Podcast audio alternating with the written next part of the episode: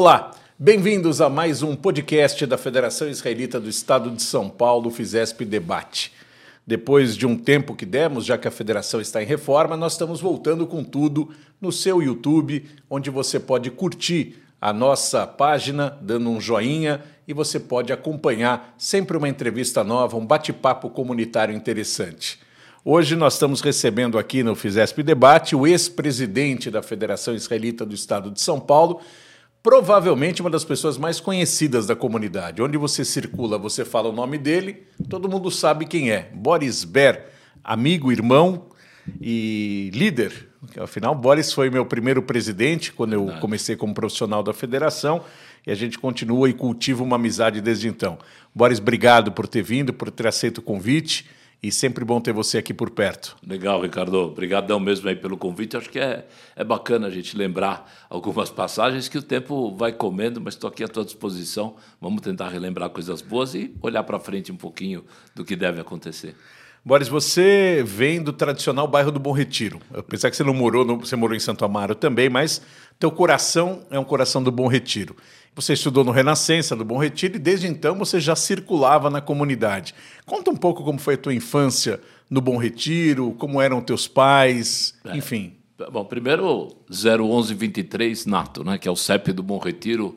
O, o Bonra Raiz se identifica dessa forma. Eu, eu, nasci na Rua da Graça, quer dizer, na, na Promatre e tal, mas eu morava na Rua da Graça. Depois eu fiquei uns cinco anos em Santo Amaro. Meu pai tinha uma, uma fábrica eh, em Santo Amaro de, de acolchoados, depois colchão. E aí eu voltei para o Bom Retiro. Antes do Rena, eu fiz Scholem fui alfabetizado em Yiddish, enfim, tem uma experiência, uma escola na época e até hoje lembrada como uma escola de vanguarda. E depois eu acabei indo para o Renascença e eu acho que ali foi um divisor de águas na minha vida, porque de repente eu estava eh, organizando a fanfarra, as macabias escolares e graças ao professor Walter Lerner, de saudosa memória, presidente do Grêmio Estudantil Renascença. Talvez ali tenha, tenha surgido... Eh, esse, essa vocação. Sei lá, essa vocação, esse desafio.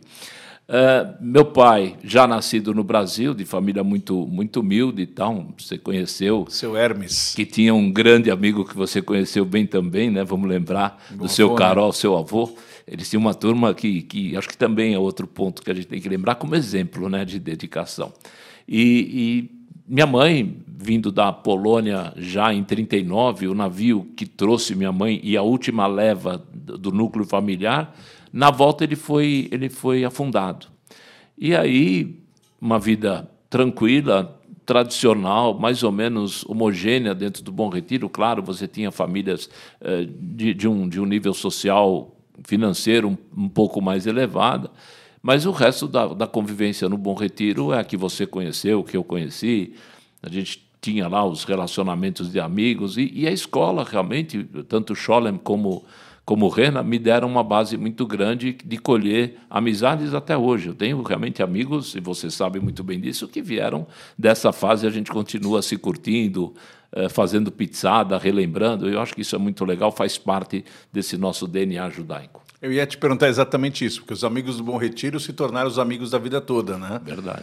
E, e até hoje eu sei que eu frequento tua casa e a gente conversa sobre Bom Retiro e as pessoas falam daquela época e as lembranças são sempre as melhores possíveis, né? Verdade. A comida que você comia, o lugar onde você ia, o Bessarabe Farband e outros lugares.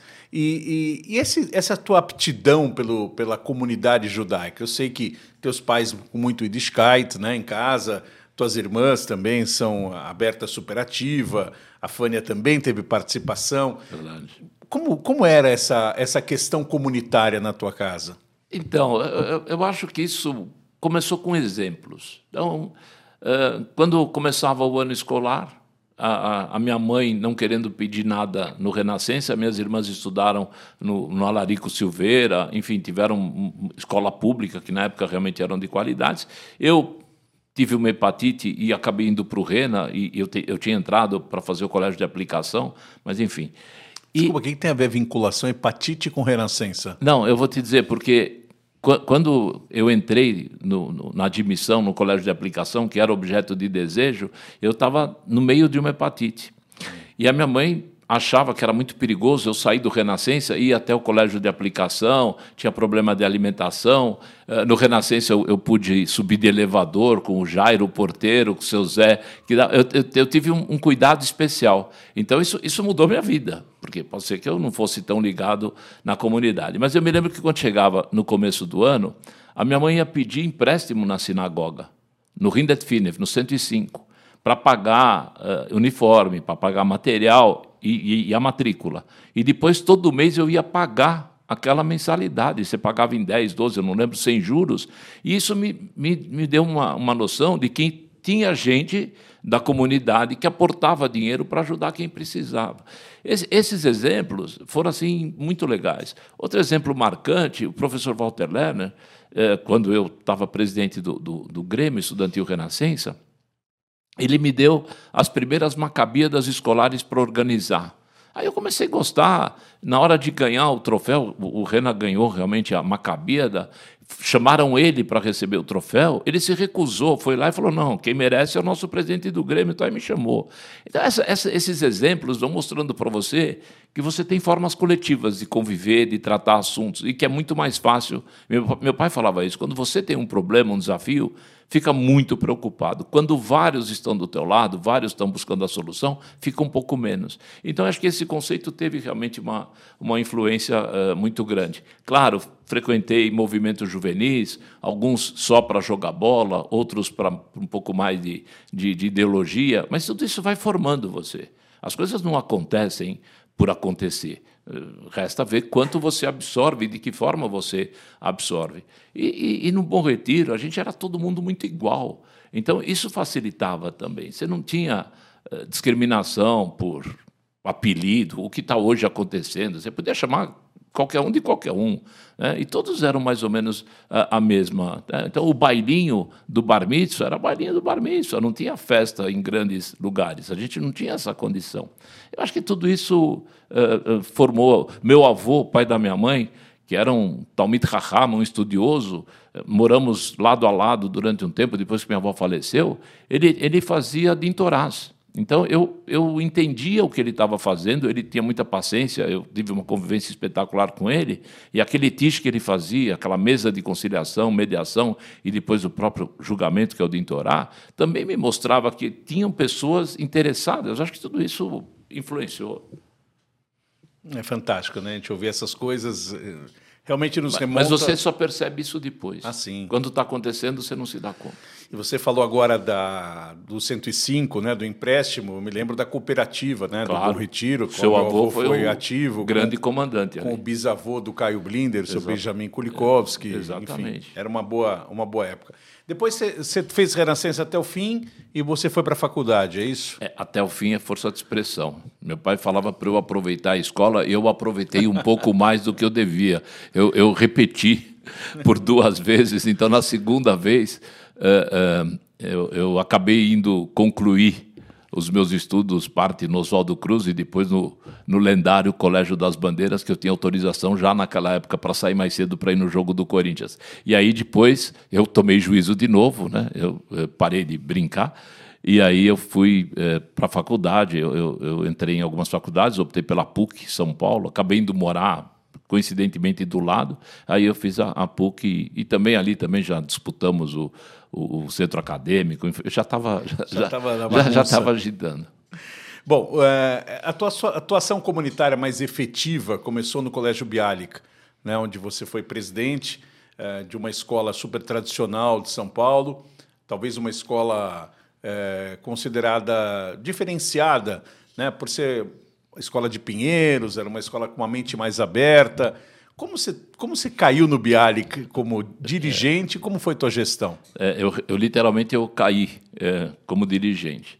Eu tinha um amigo que você também conheceu, Milton Vrona, um irmão, e o Milton estava é, trabalhando para montar naquela época o primeiro laboratório de informática. Estava quase no meio da, da, empreitada, buscando recurso, comprando, pegando professor, enfim, que era uma novidade. As escolas ainda não, não estavam preparadas e, de repente, e, e realmente de repente, o Milton falece.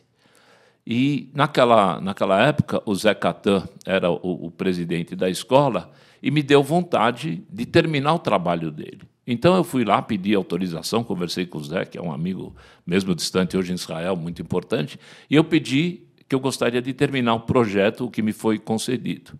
E aí você começa a se envolver. Né?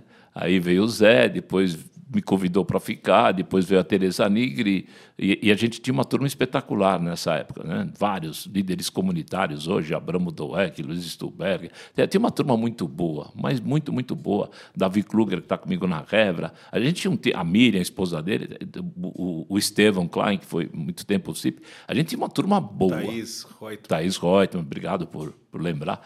A gente tinha uma turma realmente muito boa. E aí eu acabei me envolvendo e, e, e a Tereza foi uma presidente espetacular. Né? É, é, é, eu bato continência literalmente até hoje para ela, porque ela sabia mandar, ela sabia dar missão e cobrar missão. E nós fizemos um quarteto: o Harry Morgenstern, o Abramo, o Luiz Stuberger, eu, que éramos o suporte dela. Claro que com a equipe profissional, Gerson e toda a equipe de coordenadores, professores, espetacular.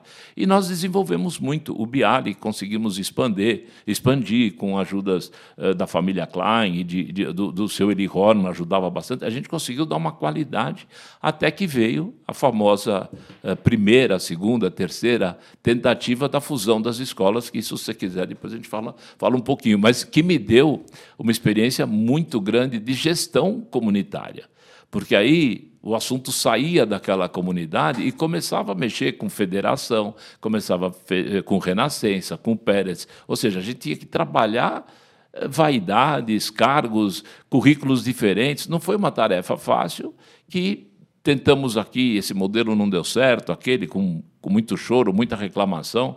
Apanhei bastante, mas crescemos. E o final, primeiro final, que nós conseguimos uh, uh, levar o, o Bialik já, eu, eu só estava já como presidente do Conselho Prebraica, né, que eu acho que foi um passo comunitariamente muito correto, deu uma vida adicional uh, de presença na Hebraica, você vai lá muito mais do que eu, você sente a Hebraica um clube cheio o tempo inteiro. Uh, o Renascença achou o seu caminho de uma forma muito espetacular. Max Weintraub, todo o pessoal que veio depois dele, né, o Jaiminho, conseguiram construir uma escola hoje de primeiro nível, maravilhosa, com uma gestão escolar e administrativa muito boa. O, o, o, o Safra constituiu a escola dele também com um foco né, religioso, etc., muito mais forte, mas não deve nada às escolas que eu fui visitar do México e por aí afora, espetacular. E o próprio Pérez, que não deu certo naquele primeiro momento que estava tudo para dar certo, acabou vindo em outra situação e resolveu um problema também. A gente tem aí para trás alguns fechamentos de algumas escolas. Então, trabalhar esse projeto, ele era realmente importante, olhando o futuro eh, da continuidade judaica. Olha, hoje, quantos jovens, para mim sempre jovens, líderes comunitários que vieram de, de escola judaica, o Sidney Klein, outros. O pessoal vem com uma com Marcos. Knobel. Marcos Knobel, né, os dois coincidentemente vice-presidente, o vice-governador de São Paulo, o Ramute, é, também foi os três, olha, citamos três, três Bialik também. É. Mas, mas isso é muito importante, como a convivência na hebraica, ser conselheiro da hebraica, nas outras entidades, os movimentos juvenis, cada um tem a sua, o seu papel. É, o universo comunidade ele é, ele é muito vivo. É, você precisa ter um, uma regência sobre isso, mas ele, é, ele, ele vai te dar frutos. Né? Nós mesmos, você está acha... lembrado, nós começamos projeto de jovens líderes com EDC, etc. e tal.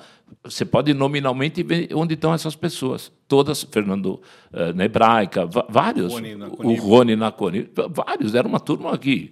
Uh, rimos muito com esses jovens na época, mas eram iniciantes. Então, acho que tem que ter esse olhar desse universo que eu te falei. Você acha que a comunidade, naquele momento da, da nova escola judaica, né, que era a fusão Renascença e Bialik, não estava preparada para a fusão? Digo comunidade, mais comunidade dos pais, basicamente. Efetivamente não estavam, né? É, eu estivemos juntos no aniversário do Rena, eu canto aqui para você o hino do Renascença, eu tenho o maior orgulho de ter sido aluno do Renascença, mas se em algum momento eu ver que tenho uma possibilidade melhor para o Renascença, melhor para o Bialik, eu vou abraçar. Mas você tem razão. Porque, e, e, eu já pensei muito nisso, né? mas o sigilo que era necessário, Se bem que o sigilo ele era vulnerável, porque às vezes três e meia da manhã eh, duas da manhã, uma da manhã, os presidentes dessas escolas, a gente saía da casa da Teresa Nigri depois de horas de discussão e ainda terminava mais um pouquinho na porta do prédio da Teresa. Qualquer pai de qualquer escola que passasse ali e nos visse conversando, teriam deduzido sim que algo estava rolando. Então, nós tivemos uma fase de sigilo e uma fase abrupta em algumas tentativas. Né? Eu, talvez algumas coisas eu faria bem diferente, acredito que os outros presidentes também. Mas o, o, o espírito, a, a, o que nos dirigia para fazer aquilo daquela forma, era nobre. É, a gente tinha os números uh, de alunos em escolas judaicas, números de bolsistas, números de alunos em escolas religiosas, e isso acabou trazendo frutos indiretos. O fundo de bolsas é uma consequência disso, a junção de outros objetivos comuns. Eu, eu acho que valeu eh, toda insônia que deu, toda a briga que deu, mas graças a Deus eu recompus com todas as eventuais discussões, elas se limitaram realmente ao assunto e nunca extrapolou a, a relações futuras. Ver o Jacques Griffel estava envolvido, grande amigo. Enfim, eu acho que nós sobrevivemos e os objetivos foram alcançados. As escolas com qualidade, algumas juntaram, eh, talvez não no desenho que a gente gostaria, mas tinha muito ego, tinha muito senso de propriedade, o próprio corpo técnico tinha também uma insegurança, não sabe, enfim, eh, desafios como se fosse uma empresa grande fazendo fusão que a gente está vendo aí toda hora no noticiário. A gente falou de escola judaica, né? Acho que é um tema apaixonante e preocupante, por outro lado, já que as escolas judaicas não conseguem atingir a maioria dos alunos em idade escolar. É, qual a importância da escola judaica, você que estudou na escola judaica, para o jovem de hoje em dia? Um jovem que talvez tenha pouca é, identidade judaica, o jovem que talvez tenha pouca ideologia. Qual é, na tua opinião, o papel da formação desse jovem pela escola judaica? Eu, eu, vou dividir minha resposta em duas partes. Eu vou falar da nossa época e eu vou falar da época atual, como eu vejo. Na nossa época, Ricardo, nós aprendemos judaísmo em casa. Avô, mãe, pai e nós. Tudo que você sabia de judaísmo antes da, da escola vinha muito dentro de casa. Alguns falavam Yiddish, outros já falavam hebraico, mas você tinha o Shabat, você tinha os, Hagim, tudo você tinha a frequência nas sinagogas, a gente era mais contido eh, Pinheiros, Bom Retiro, já começando a migração para Higienópolis, mas tudo acontecia e a influência dos pais e dos avós eram gigantes. Claro que as coisas evoluíram e a educação em casa mudou. A educação hoje não é feita diretamente pelos pais. Claro que tem uma influência, claro que tem outras uh, uh, ferramentas. O movimento juvenil da época e já tinham, mas se transformou nas colônias de férias, que a gente tem que dizer da importância. Meus filhos uh, aprenderam a rezar na colônia da CIP. E eu não, não, não sou sócio da CIP, grato por isso, mas eu não frequentava. Mas aquele projeto era importante. Entendeu? Então, teve uma transformação muito grande, a própria mudança física muito grande. As sinagogas ficaram tempo demais uh, no Bom Retiro. Então, tem aquela, você lembra bem disso, apesar de mais, bem mais novo aqui, é, é a gente peregrinava para ver as meninas judias nas outras sinagogas, os amigos, né, para combinar o futebol, é Shiltur. Né? Era, era um negócio bacana. Não é propaganda da Chilton, é Chiltur. Não, não, se fosse eu também faria, que eu também tenho boas lembranças. Mas é, é, é eram movimentos diferentes. Né? A, a, o círculo israelita, depois o Maccabi, a própria hebraica, tinha uma outra função mais social, né? as domingueiras, enfim, os bailinhos de carnaval, e aos poucos foram dando também importância à, à, convivência judaica, com sinagoga dentro de algumas, com escolas dentro de outras, tal, e isso, isso mudou. Então, eu acho, eu acho não, eu tenho certeza absoluta que nós deveríamos convencer ou serem convencidos os pais de hoje não ter a, o mesmo preconceito que ele tinha em relação a uma escola judaica. Todas, Ricardo, todas as nossas escolas judaicas hoje têm conteúdo, têm qualificação. Eu ainda sou conselheiro do Aleph, eu vejo os números, eu vejo as aprovações, eu vejo a qualificação, o, o, o inglês. Hoje não tem mais aquela queixa que tinha antes. O aluno que está na hebraica, por exemplo, no Aleph, ele sai, ele tem a convivência do clube. Quem está na Beit Yaakov sai com uma formação judaica muito mais tradicional. Você, o Yavne, você tem opções daquilo que você quer dentro de como é a tua casa. Então, hoje não tem a desculpa, e eu concordo que durante um tempo teve aquele medo da escola judaica, aquele desprezo, às vezes, pelo hebraico, pela história judaica, eu acho que isso está começando a mudar, os números provam um pouquinho disso. Sei, eu, eu talvez, talvez coloque um pouco em dúvida, porque na nossa época a escola judaica tinha muito mais aluno do que tem hoje. Renascença, na tua época, tinha o quê? 2 mil, 3 mil alunos? Chegou, passou de, acho que 3.100, 3.200 então, alunos. Hoje, as escolas, no limite, Mas você mil, tinha né? aquela concentração, a cidade era menor, ah, as sim. pessoas moravam mais lá. A escola, na época, o Renascença foi rápido, foi para Higienópolis. Era mais fácil de resolver os problemas. Pensa aonde as comunidades judaicas, desculpa colocar no plural, moravam. Perto do Pérez, perto da escola do Cambuci, perto do Luiz Fleitler, eh, no Tatuapé, perto do Bom. Brás, né? É, é, desculpa, Brás. É. é. Mas a turma do Tatuapé estudava lá. É, aquelas mais Tem, Exatamente. Né? Então, é, é, mas eram. Claro, ninguém tinha carro à vontade, motorista à vontade, e nem tempo para. Eu, eu, eu saía para fazer a admissão do Bom Retiro na Vila Mariana, na Carolina Renó Ribeiro de Oliveira, junto com a nossa amiga comum Regina Ventralbe, cantor na época. Eu tinha 10 anos, eu atravessava a Domingos de Moraes e depois eu atravessava a Tiradentes para pegar o ônibus. Minha mãe me levou três vezes, depois falou: se vira que eu preciso trabalhar. Mas a escola judaica era disponível. Sem dúvida. Então, é, é, outra, hebraica, se, se você quiser fazer uma escola de esportes, você tem. Os outros têm hoje um, um, um campus da faculdade sensacional. Eu, eu acho que falta. Eu, eu, eu tenho uma frase que eu gosto, não sei se as pessoas gostam. A comunidade judaica não conhece a comunidade judaica. Podemos falar isso de Unibis, podemos falar isso de outras, da Revra, podemos falar do que você quiser. Eles têm a, a, a, percepção de que eles sabem os números ou sabem a realidade. Não sabe. A comunidade judaica precisa conhecer melhor a comunidade judaica. Eu não quero que isso pareça ofensivo, mas sim pareça um incentivo para que as pessoas pensem nisso. Vou dar uma pincelada rápida no fundo de bolsas, que eu acho que é o projeto mais vencedor mais win-win que a gente tem na comunidade.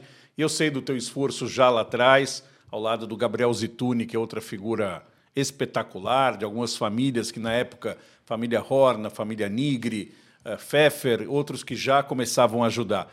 É uma mudança de paradigma a entrada do fundo de bolsas, esse sucesso da captação do fundo de bolsas? Sem dúvida nenhuma.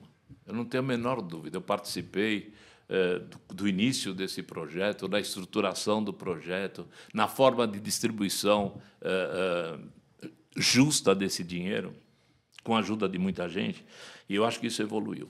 Então, hoje, eu diria para você que nós arrecadamos em poucas horas mais do que projetos que usam a televisão, que usam artistas e etc. Eu não quero aqui falar de números, né? mas eu acho que as pessoas deveriam olhar esses números. E se né? orgulhar. Mas muito, Ricardo. É muito. E a forma como é distribuído, democrática, você pode doar para uma escola uh, mais ortodoxa, menos ortodoxa. Você, você tem a opção de dar qualidade à tua doação ou deixar ela próxima àquilo que você pensa.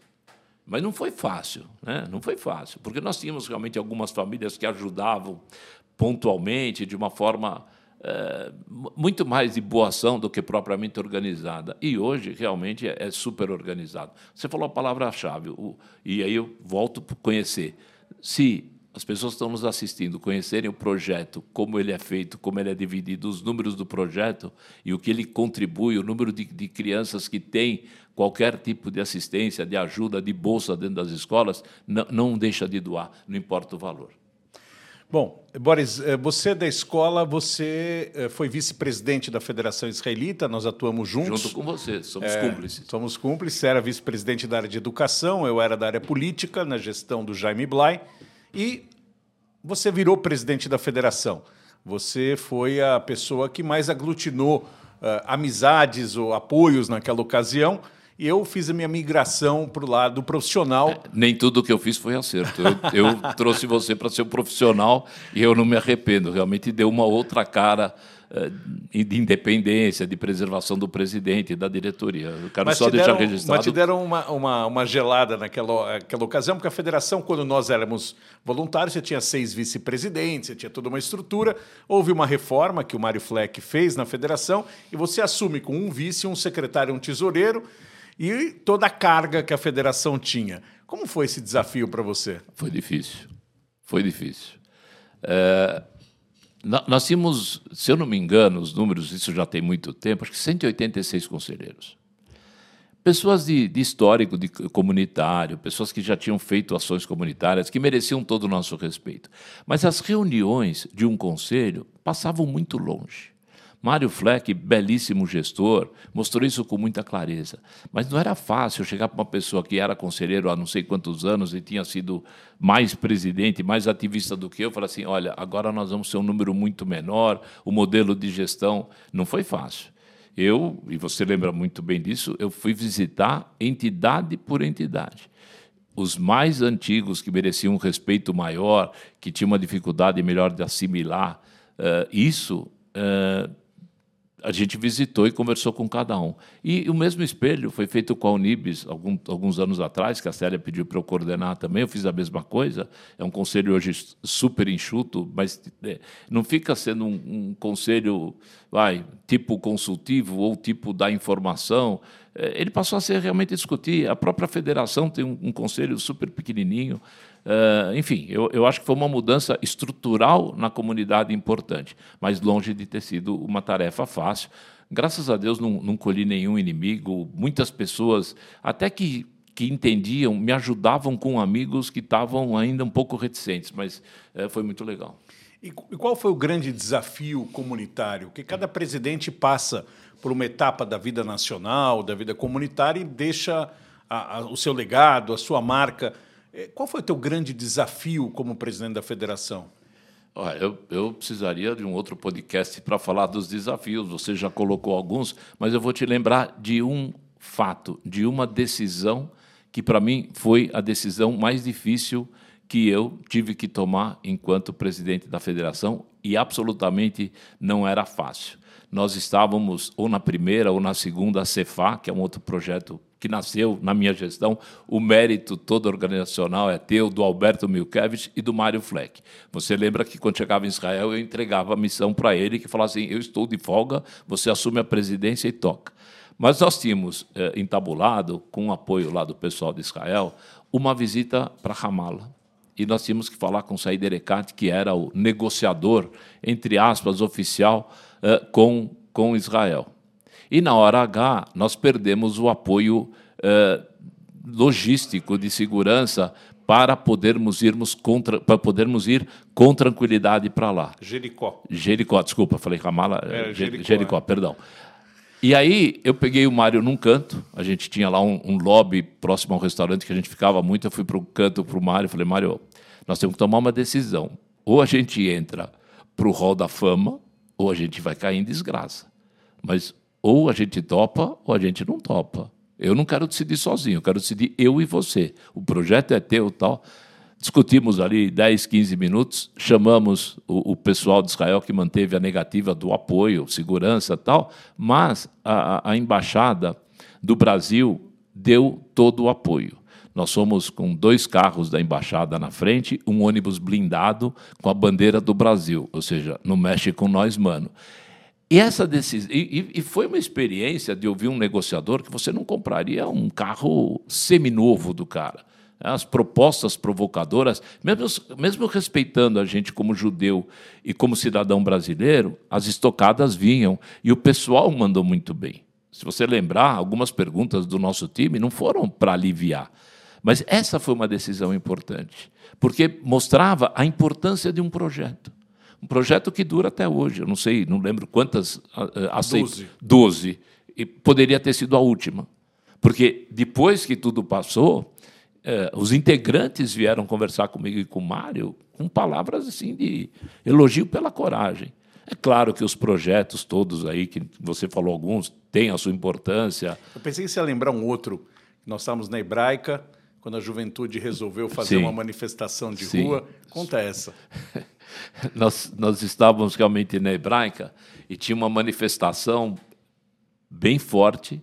Os jovens, né, que tinha na, na época também o, o Conselho uh, Jovem lá na, na federação, eles queriam fazer uma manifestação, uma caminhada que viria mais ou menos da Rebouças até a Hebraica uh, e o Conselho. Em defesa de Israel. Em defesa de Israel numa das N crises, eu não vou me lembrar exatamente qual foi o motivo daquela briga, mas. Uma intifada. É, uma intifada da vida, e, e, e, e para variar, a imprensa estava uh, de, deformando aquilo que realmente era verdade. E aí os jovens vieram falar com a gente, se estava na reunião, e me peitaram. Né? Aí eu fui no conselho. O conselho primeiro me falou não. A reunião foi na hebraica, você tem razão. Aí eu falei para os meus amigos conselheiros na época, e mais Conib, mais algumas pessoas, eu falei, ok, só que tem o seguinte, eu vou chamar os jovens aqui, um grupinho deles, e vocês vão falar não junto comigo. Eu não vou pagar essa multa aqui sozinho.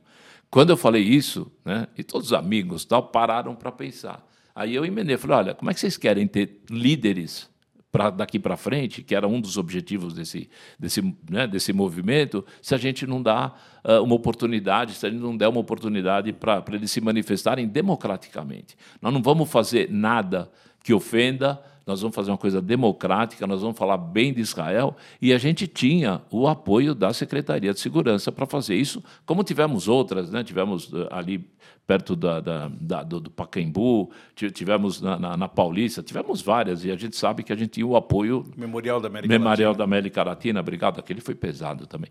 E aí o pessoal parou para pensar, voltamos a discutir e autorizaram. E eu me lembro muito bem a comemoração dos jovens, quando nós voltamos, falei, agora vocês vão comigo dar boa notícia também, não era para ir dar ruim também. Nós demos a boa notícia e houve uma explosão de felicidade, e graças a Deus deu, deu tudo certo. Mas decisão difícil.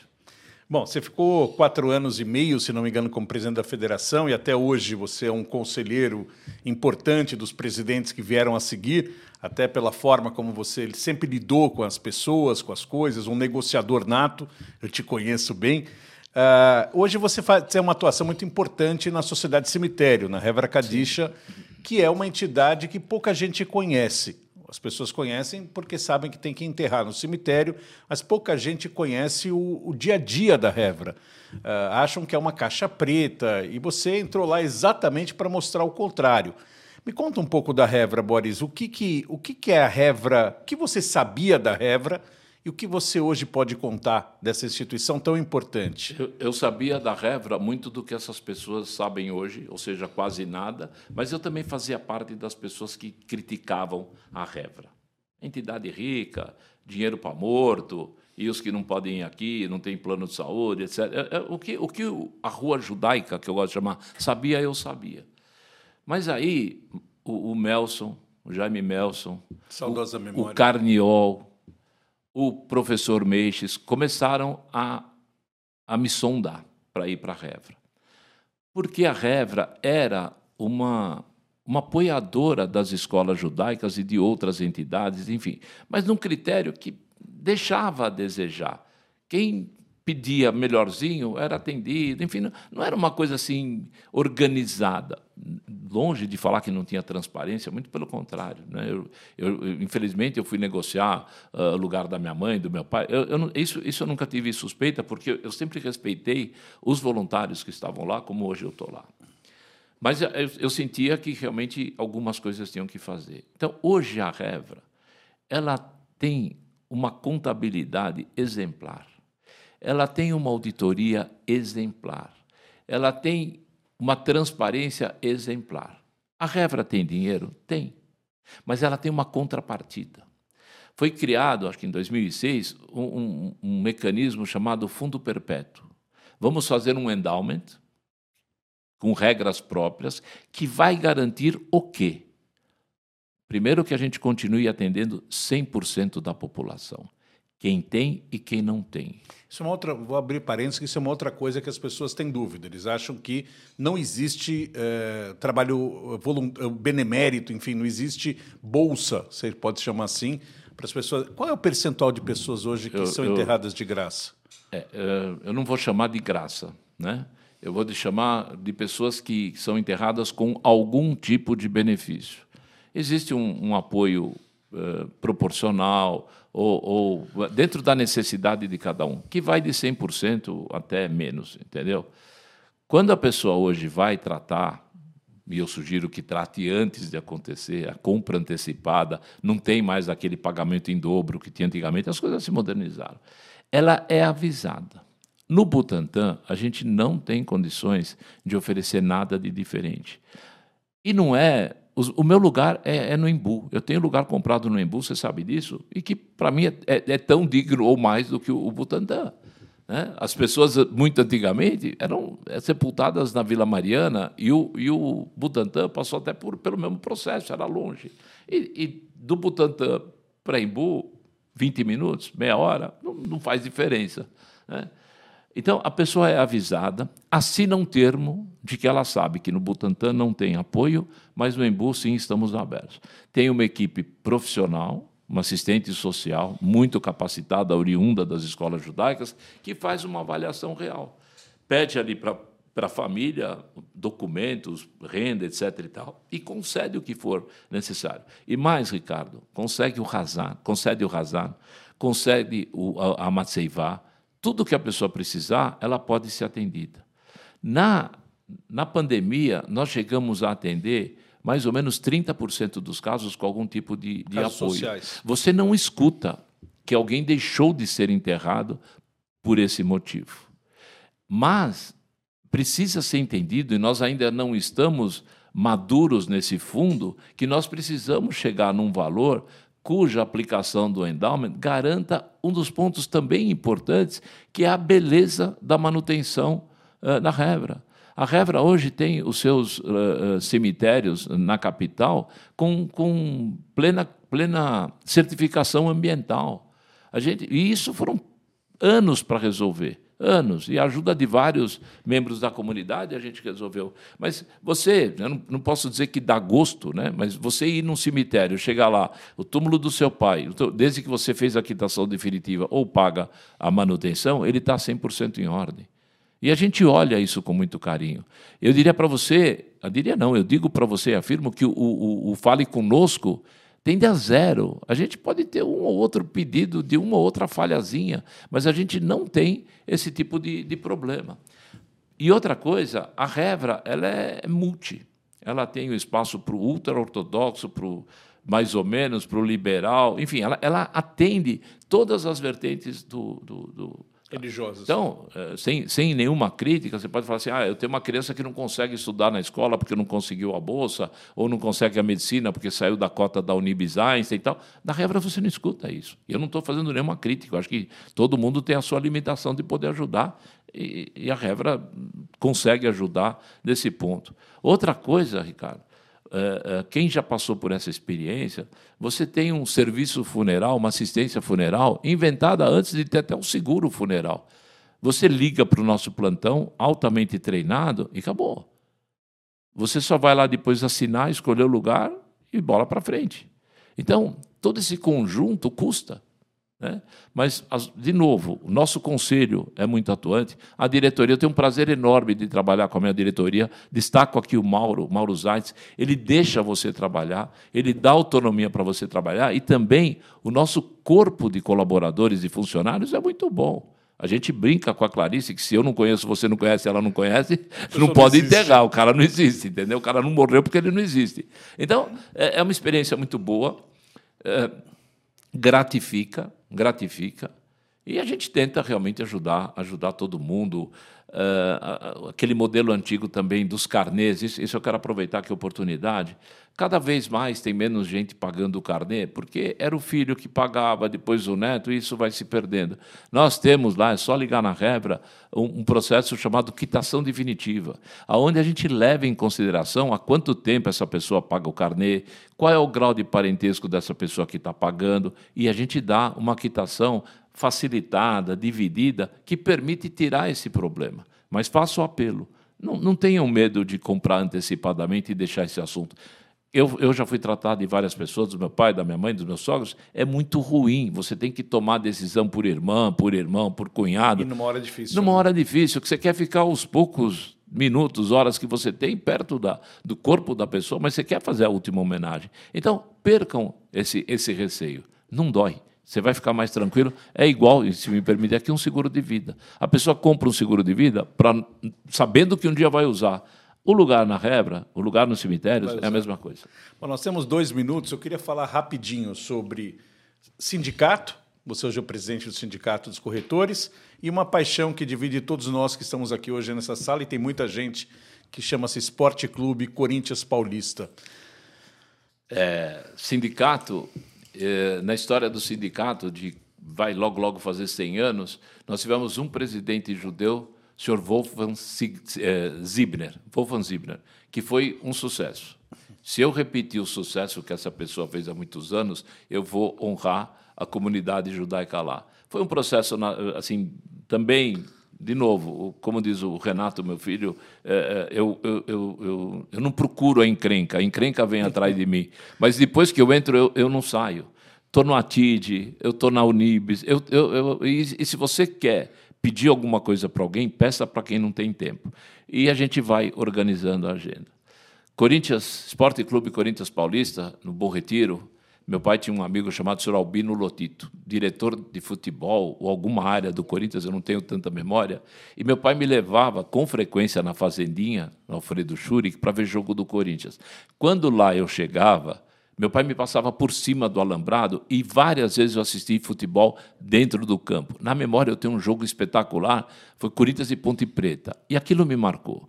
O resto... Não 77. Não, que 77. Bem antes. 77 eu já era um, um garotão. Né? Mas, mas de, de 70 para cá, eu fui, você sabe. eu só não fui contra o esporte de Copa do Brasil, Carlinhos Bala. O resto eu fui em tudo. E, e, e, hoje, com 69 anos, você sabe, eu vou constantemente. O Fernando, meu filho, também me faz companhia. O, o Rabino Gersh também me faz companhia, meus sobrinhos. É, é um prazer né? Você viu recentemente quando foi Ursa do meu pai e eu precisava falar Cadiz naquele dia e não queria perder o jogo. Nós organizamos um minhar dentro da Arena Corinthians. Isso não tem preço. E é nós, mano. Bolis, muito obrigado. Obrigado por estar aqui com a gente. Daria para fazer mais uns 15 podcasts aí para a gente bater papo. Não vão faltar oportunidades. E espero que você continue nessa tua carreira, porque a comunidade precisa de você e de pessoas como você. Legal, Ricardo. Obrigado aí pelo convite. Eu, eu não, não poderia não parabenizar e reconhecer o trabalho de todas as diretorias, mas principalmente a do Knobel agora. É uma equipe jovem, fantástica. Olha a idade das pessoas que estão com vocês lá. Daqui a pouco já vão te chamar de vovô. Eu não tenho cabelo, você tem branco, mas o Marcos tem feito um trabalho espetacular, cativado, jovem. Você sabe que eu tenho essa experiência própria com o Fernando lá dentro. E isso a comunidade também tem que reconhecer. O que nós estamos fazendo aqui, falando da comunidade, não tem, não tem comunidade que faça tantas coisas como a comunidade judaica faz. Nós temos pessoas que trabalham individualmente com contas hospitalares, pessoas que vão atrás de vestido de noiva, buffet para fazer uma festa digna. Olha né, TNA. Olha quantas entidades produzem tanta coisa e me tragam uma comunidade eh, com as nossas características que façam a mesma coisa. Então, eu acho que a gente tem que ter orgulho da federação, da CONIB e de todas as entidades, cada qual uh, no seu quadrado, cumprindo a, as missões que foram determinadas por pessoas que tiveram uh, uma visão desse, dessa importância comunitária lá atrás. A gente foi aperfeiçoando, a gente foi uh, uh, olhando os problemas, não falamos aqui, o cemitério de Santos, né, uh, que é uma história bonita, Cuba, desculpa, de Cubatão, uma história bonita de ser lembrada, que dá orgulho para a comunidade. E essa, como outra, você puxa um monte. Obrigado aí pelo convite, prazer, como sempre, estar com você. E para você que nos assistiu até agora, curta a nossa página no YouTube, acompanhe sempre o nosso podcast e semana que vem a gente volta com mais um convidado e mais histórias. Tchau.